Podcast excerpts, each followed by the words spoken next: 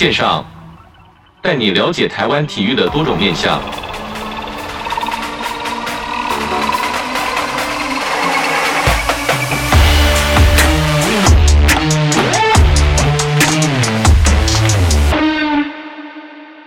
体育线上带你了解台湾体育的各种面向。今天呢，算是这个圆子敬的一个梦想。为什么呢？因为当一个运动员呢，就是一定要去这个左训中心，我们俗称叫左训中心啊。不过现在叫国训中心。那经过几经的调整之后呢，在现在国训中心不只是奖牌摇篮之外，也贡献蛮多这些运动科学方面的东西。今天很荣幸邀请到这个蔡文娟副组长，副组长你好。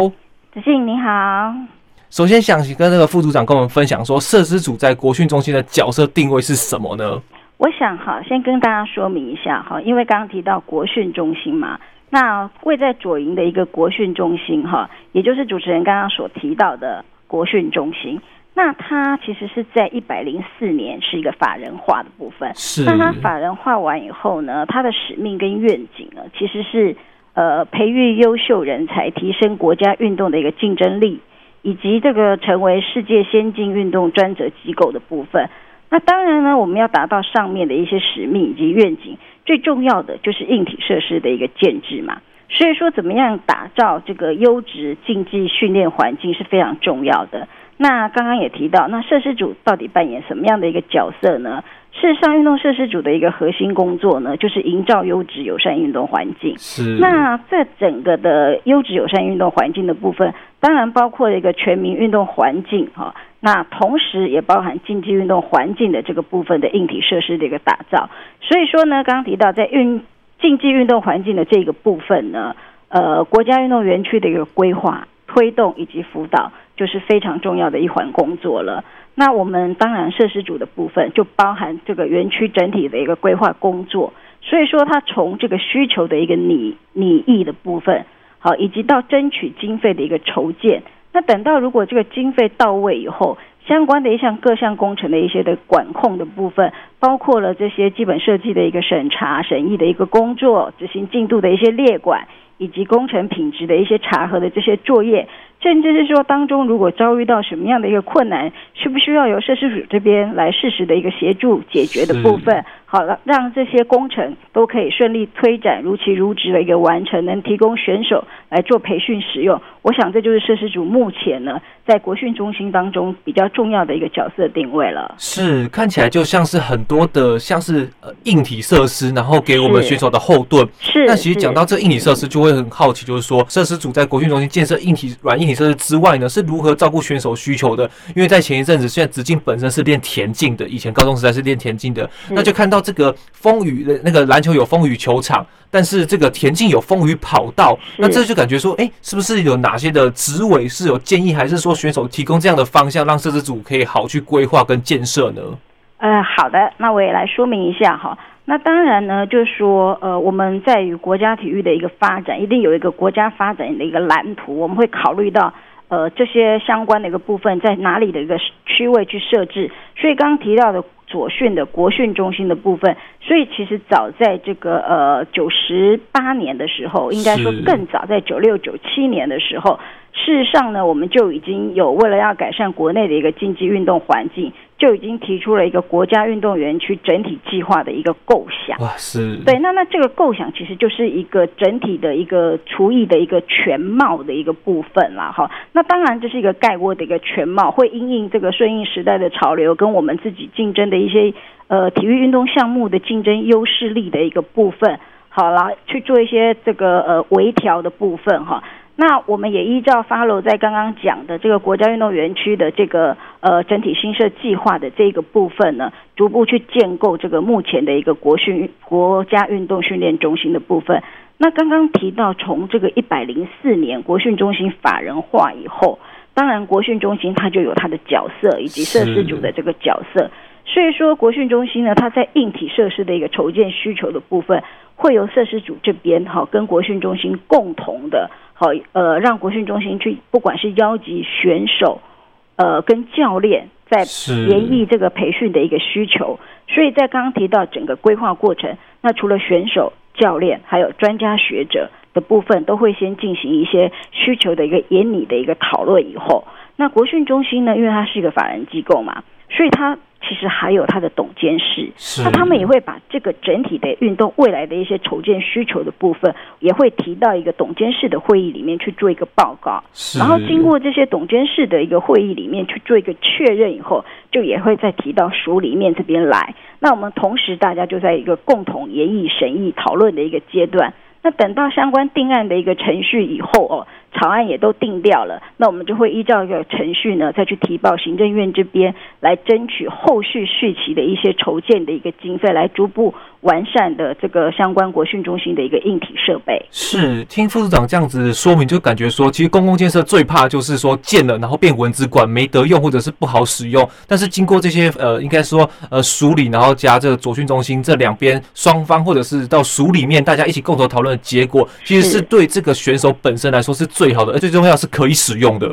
是是是。那请副组长跟我们分享说，因为就只进去了这个港都杯，然后是在这个世运主场馆，就觉得。说哇，这边真的好空旷，好大哦！国训中心的土地取得跟这个新建的这些场馆，到底是土地到底是从哪边来的啊？大概也说明一下哈，因为其实国训中心的一个前身呢，它是在六十五年就成立了个左营训练中心。是。那它之前的一个用地哦，是国防部的这个左营胜利营区的部分。是。那从八十九年的时候，雪梨奥运结束以后。那当然呢，就是也为了目前要落实这个选训赛辅的这些业务的一个整合的这个政策，一条龙的。对，那呃也要准备一些当时有一些东亚运动会啊这些重要的这些国际赛事的部分，所以说在九十年的一月就有那时候的这个体委会，也就是现在的体育署这边来接管这个呃卓营的这个训练中心的部分，同时它也就改名叫做国家运动选手训练中心。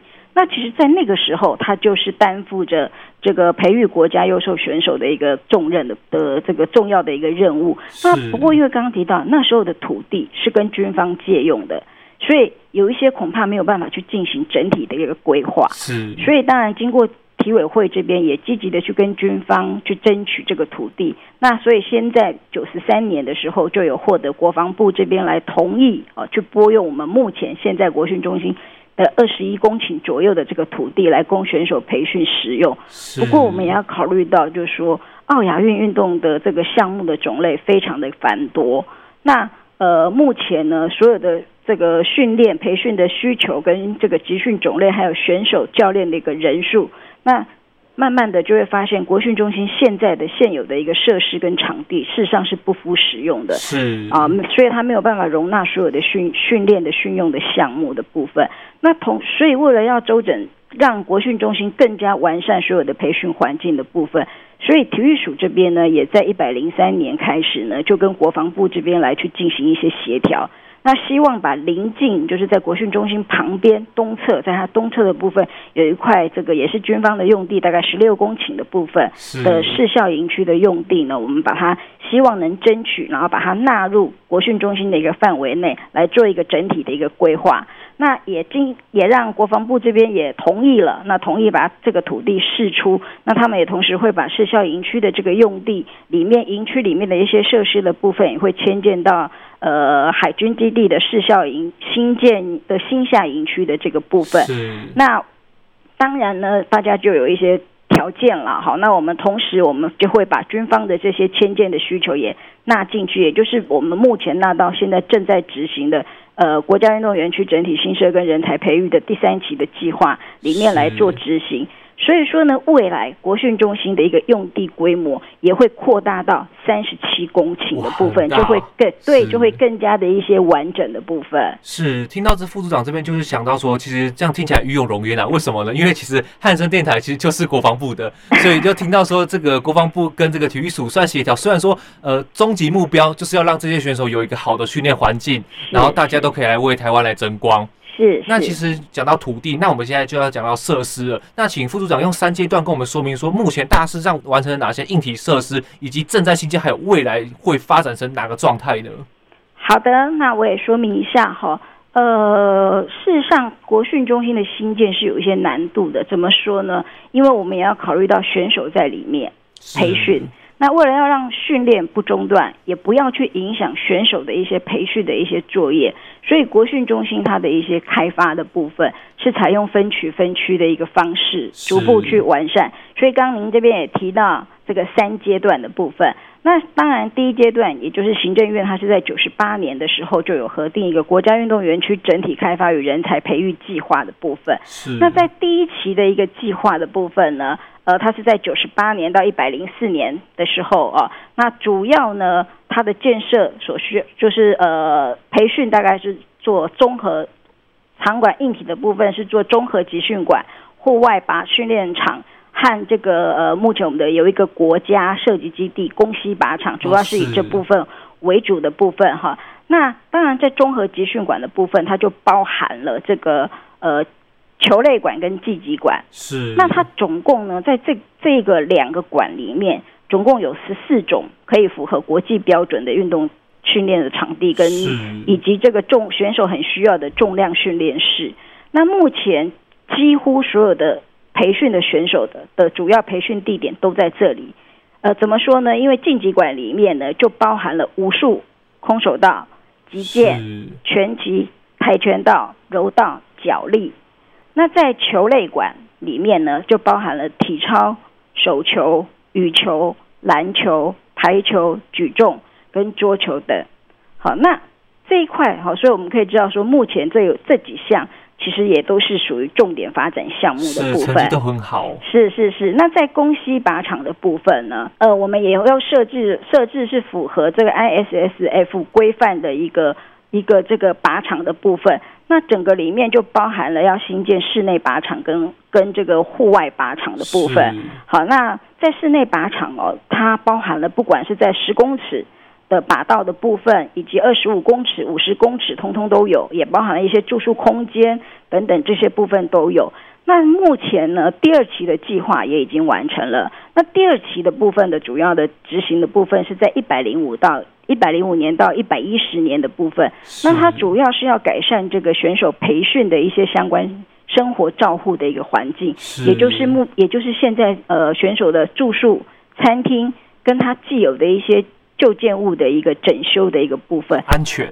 对，那在宿舍的一个方面呢，宿舍呢，它可以提供这个五百零八位选手这边来住宿，那也也可以提供这个一百四十七位教练以及外籍教练的的进驻。那它在双人房的部分有两百五十四间的部分，那餐厅的部分有分两层楼的部分，就是用餐区的部分啦。那在一楼也有两百四十二席的这个座位。那二楼也有这个两百二十八席的一个座位的部分。那最后在旧建物整修的部分，我们也把原来的这个教学大楼、行政大楼，还有第二宿舍的这些部分，都做了一些修建。那也借由这个修建，让它转型去作为这个图书馆、演讲厅、会议室、客服教室等等这些来做一些使用。好，那。目前呢，进到正在新建当中的是属于第三期的一个计划。是。那第三期的一个计划呢，其实主要是持续的去办理培训设施的一个优化。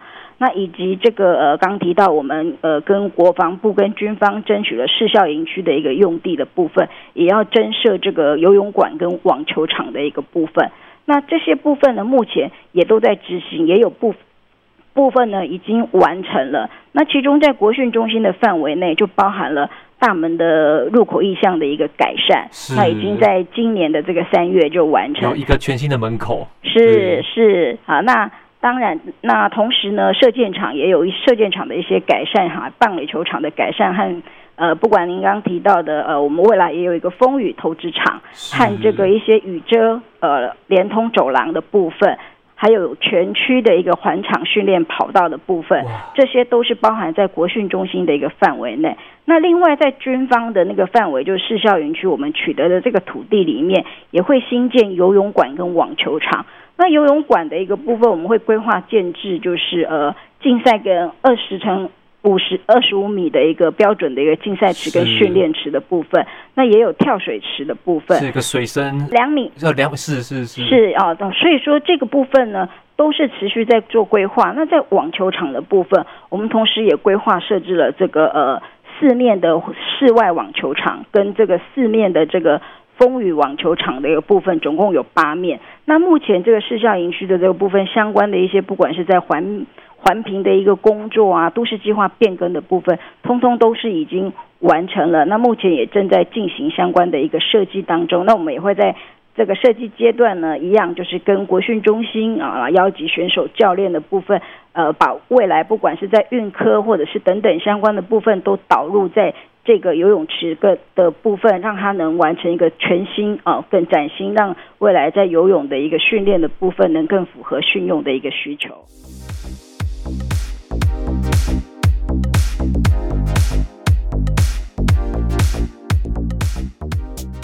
像副组长刚才提到这些场馆，其实呃，如果以这个国际标准来说，其实它是有一个国际标准，所以建设起来，我必须说它很困难。但是我比起我们这个生活环境，它是相对简单的。但我很好奇，就是说生活环境这个这个东西真的是很难去处理。那这个设施组到底是花了多少功夫？我看了很多的文献，像我前面说到了，就游泳你盖游泳池，那它的标准的规格就是在那边，它的这个场馆就在那边。可是至于生活环境的部分，哦，这个真的很难的，因为我看了很多的影片，就是说哇，也太温馨了嘛，那可以建成建造成这么温馨的情况下，设施组这边是不是有跟选手或者是跟教练来一个很诚恳的沟通呢？当然，您刚刚也提到，就是说，呃，这个生活环境的部分，坦白说，教练跟选手长期在国训中心这边培训，那当然除了培训所需的一个场地以外，那生活设施也是他生活呃的一个重点的部分嘛，哈。那因为前面刚刚有提到，因为以前国训中心的这个是跟军方借用的。那早期呢，也是就是用军方的这个营房，就等于充当这个宿舍这边来使用。那一直到七十年的时候，军方也才新建完成国训里面原来的第一宿舍。那七十六年的时候完成了第二宿舍。那其实这两间不管是第一宿舍或第二宿舍，其实都已经历经了三四十年的这个使用期间。对，那坦白说，这些宿舍是已经老旧不堪。那也要有这个选手都是三四位，就是挤在同一间这个宿舍里面。是。好，那这个对于这个选手来说其实是不利的，因为良好的一个休息环境是对这个选手的训练是有一个正面跟积极的一个功能嘛。没错。对，那也会影响到他整个训练的一个成果。所以当时呢，我们在规划这个呃宿舍崭新的这个宿舍的时候，我们有找选手跟教练来讨论需求。当时我印象非常深刻，选手呢所提到的一个需求，普遍都是我要的是吃得好。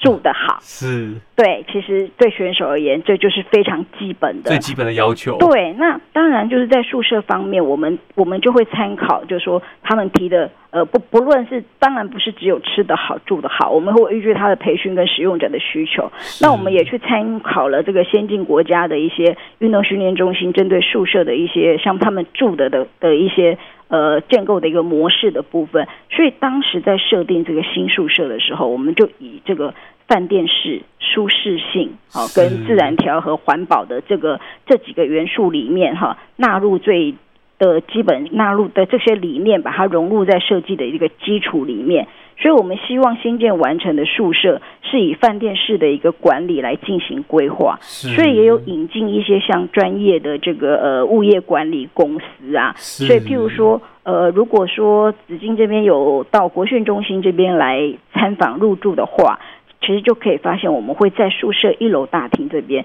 就有这个呃服务柜台，感觉像 check in 的感觉。对，就办理入住的 check in 的一个手续。那所有的入住的人员都有这个房卡的部分。那其实这样也可以严格的去管控进出，然后确保这个选手的一个安安全的部分。那同时也有专人来清理这些房屋的部分。那在房间的设置里面呢，我们也有这个专属，就等于说选手都有这个专属的个人置物柜、鞋柜、衣柜。那同时，因为譬如说打篮球，篮球选手的身的呃身材非常的高，对，所以当然我们也有定制这个加长加大的单人床。对，我刚才就很好奇说，如果是以饭店规格来说，感觉这个我也因为每个运动选手的身材实在是差异太大了，那一定要有一个规格，就是。否篮球、否体操等等，这个太下功夫了啦。是啊，因为这个也是需要考虑到不一样的，就是选手的身形的部分。那当然，刚刚讲好的睡眠很重要，所以也有这个加厚的一个防光窗帘的部分。是。好，那这些那另外在生活的部分，生活空间，我们也在每一层楼都有设置一些交易厅、茶水间、洗晒衣间的部分，来提供他们一般生活所需。那同时呢，在休闲设施的部分呢，我们也在宿舍的一楼有设有三温暖。是。那整个三温暖里面就有呃冷热水池啊、蒸汽式烤箱的部分。那因为这样可以让选手你在练习完毕以后，能有一些舒缓、放松。放松。对，那所以说刚讲之前就也从旧宿舍拥挤的三到四人一间房间。变成改为到现在以两个人一间房间为原则的一个这个部分，那用餐也是一个重要的部分了。那刚刚之前有提到，我们在一二楼有设置用餐空间，好，那我们也在三楼的部分也设置了附属的一个休闲交易空间跟文康中心。是，那这里面这个交易跟文康中心呢，就包含了空中花园。KTV 还有各式的娱乐设施的部分，看起来超棒的。对，它可以提供培训队的一个教练选手，他在训练之余的一个一些文康休闲活动来使用。那我们当然就是希望，就是借由这些这个住宿环境的这些生活设施的一些改善，能营造出有。那种家的温暖跟感觉，那你可以让选手呢，在长时间高强度的训练以后，可以做一个适度的放松，呃，再来去迎接明天的一个严厉的这个训练，这样子是，就是跟副组长以及我们听众分享。据我的观察，我觉得说以前的集训大概就是，例如说篮球队就是篮球队自己在集训，然后排球是排球自己在集训。不过透过这个宿舍的改建跟教育厅的设置，其实是不同项目是可以交流的，尤其在这个应该说。提升这个士气跟这个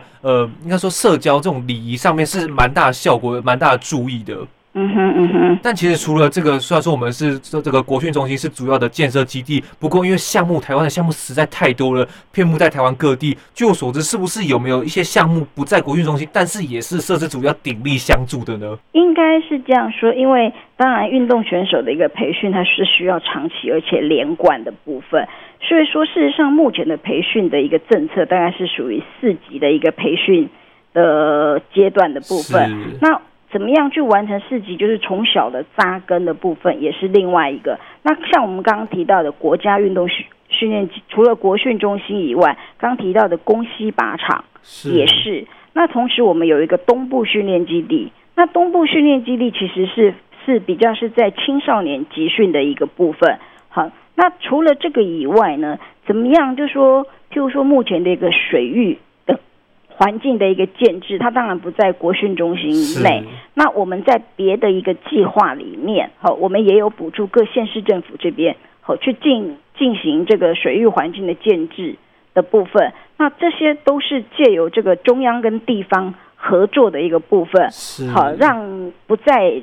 国训中心里面的一个项目的部分。好，就是由全民这边全民环境地方的一个的全民环境的一个建制的部分，那也是由体育署这边来研提一些计划，争取经费，那补助地方政府去建制这个运动设施、风雨球场的这些部分，当然也包括一些这个目前呃地方政府目前在一些有包括全国综合性运动赛会的一个场馆。让他们也可以在赛会期间使用，跟培训地方选手和学校教学跟民众这个休闲运动使用的部分，其实这些目前是通通设施组这边也是有在进行的部分，是很有感的，就像是我在先前看到这个新闻稿上面，像这个这个台中这个自由车场。体育署这边也补助了这个相关的照明设备，我觉得这个实在是像及时雨，因为毕竟因为台湾的算是那边是应该算是自由车的这个集训基地啦。那大家其实从国小甚至到社会主，席大家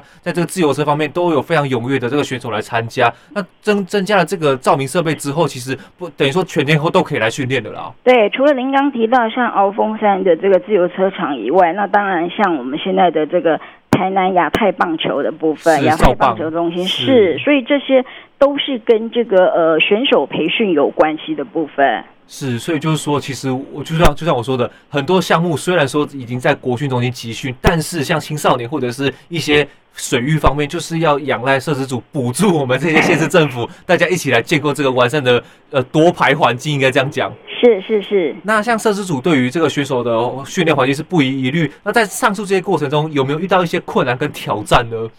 嗯，坦白说，做工程应该是有蛮多的一些。挑挑战的部分啦，哈。那呃，当然就是说这些基地训练基地林林总总，呃，先跟说明一下，像国家射击训练基地宫西靶场，它在新建当中的时候就有发生这个厂商发生了财务危机，是那执行进度严重落后，那以至于后来我们也终止了一个契约。那重新再办理这个招标，等于是盖到一半，那要再重新招标。那重新招标的案子总是比较不容易去找到呃后续的接续厂商，合适的厂商。对，所以也经过了好几次的一个流标，那最后终于也顺利发包。那这几年来哦，当然也因为这个疫情的因素哦，还有缺工缺料哦，那。也有几个呃建设，就是国训中心内，譬如说它光行政大楼就七次流标，是，对，都有这些问题的部分。那还有就是说，我们我们这个经费必须要到位嘛？那怎么样？就是说我刚刚提到，就是说我们相关不管在计划面，要先跟这个呃相关单位这边来做一些拟定的部分，那也要跟这个行政院这边来争取这些。经费，所以都要等经，有时候需要等经费到位以后，那我们会依照这个执行量能来分年来做做一些这个编列的部分。那也为了干扰，刚刚提到就是说培训还是最重要的，所以说相关的期程的部分，怎么样配合不影响选手的一个培训状况下去进行他的工程的一个施作，避免相互的一些干扰，这些都是非常重要。像刚刚提到的。呃，选手本来住在一宿跟二宿里面，那在这个呃一宿跟二宿工程又发包了，但是我在新的宿舍还没有完成之前，这个过渡期，对选手没有办法搬进去，那同时一宿二宿也没有办法施工，那这些都是我必须要要跟厂商去做一些协调，是好，然后怎么样去管控这个进度啊，让给厂商一些最后的期限，然后让工程能不。不要去影响选手培训，也不要去影响这个搬迁等等的这些部分，所以这些也应该都也算是在。执行当中比较困难的跟一些挑战的一个工作是，其实我们不管到哪一个公部门，其实做工程、做建设，实在是非常的吃力不讨好。你从这个要写计划，又要保佑这个厂商或者是天气都要安好无虞的情况下，可以顺利完工。那如果不幸没有顺利完工的话，又要接受到有些方面的监督。我必须说要监督。那这个不是这个不是副组长讲，这是我讲的，因为毕竟我们看了很多，真的不是我们这些体育署设施组的这些这。这些这个应该说科长们不努力，而是这这是没办法，因为大家都是想要去完善这个运动空间，让我们这个选手有夺牌的环境，对不对？是是是是。那其实是展望未来说，摄制组有没有什么期许，能鼓励在这我们这些线上的运动选手们呢？事实上，这个呃，我自己也是算是运动选手啦，哈，是。只是我的运动项目其实比较呃，我我是二零一八的那个亚运。雅加达的乔裔代表队的选手是对，所以说我自己担除了我自己担任选手，目前我又负责国训中心的一个业务的部分哈。那其实我也。再再来看到，就是说，其实选手们后面付出是非常的辛劳的部分。是，自己也 是。那近年来，因为我们的这些选手，其实在国际上也都有蛮亮眼的成绩，不管是在二零一七的一个四大运的部分，甚至在二零二零东京奥运也是拿下了这个两金四银六铜的这个好。最近的女足也是。对对对，其实这些优异的这个成果，全国人民都是很欢呼的嘛。那我我相信大家都是有目共睹的。那这个部分呢，当然还是要归功选手教呃归功这个教练的这个辛劳的一个训练，好，那以及后勤团队的一些一些协助外，那当然硬体设施的优化也是功不可没的部分啦哈。那不过呢，培训的设施的环境的一个升级跟优化，还是有必要持续在做一些进行。那我们也希望这个呃赶快能把所有的环境建制的更完善。那让后续在不管是在呃二零二二的杭州亚运，虽然目前亚运是要延期，对，还有这个接踵而来的二零二四的这个巴黎奥运的部分，我们都希望说透有透过这个培训设施的这个升级的部分，让这个训练发挥最大的一个功效的部分啦。所以说，我想说，我们署里面也跟国训中心也会持续来努力完善建构这个训练环境的部分。好，那希望透过这些呃设施的一个强化，来营造有序跟这个稳定发展的一个竞技环的环境，可以让选手在呃无虞的一个训的环境下来备战。好，那呃我们会来做选手最坚强的一个后盾，然后让选手呢能发光发热，也能使我我们国家的这个竞技运动选手。呃的实力能朝着这个更快、更高、更强，跟世界体育的殿堂迈进的部分，其实我就是我对选手这个以站在选手的部分，呃的一种。勉励的，是是是，是听到这边就觉得说，哇，这个计划完全没有问题。为什么？因为在执行的人就是懂的人，就是体育选手出身，就像是这个副组长这样子。副组长是体育选手出身，然后又执行这个专案计划，所以应该说刀刀可以是花钱花钱花在刀口上，让我们这些运动选手实在是有个完善的这个生活环境、训练环境，来造就我们的奖牌可以一直拿，一直去提升更高、更快、更强。这个这国训中心这个匾，这个应该算是牌楼吗？就是一个进去。的一个是是一个一个 slogan，就觉得非常的欣慰啦。是是，那今天很开心邀请这个蔡文娟副组长来到我们节目中分享国训中心相关的建设以及未来的计划。组长，谢谢你哦。不会，谢谢您，谢谢子敬，谢谢。那我们体育线上，我们下周再见喽，拜拜，拜拜。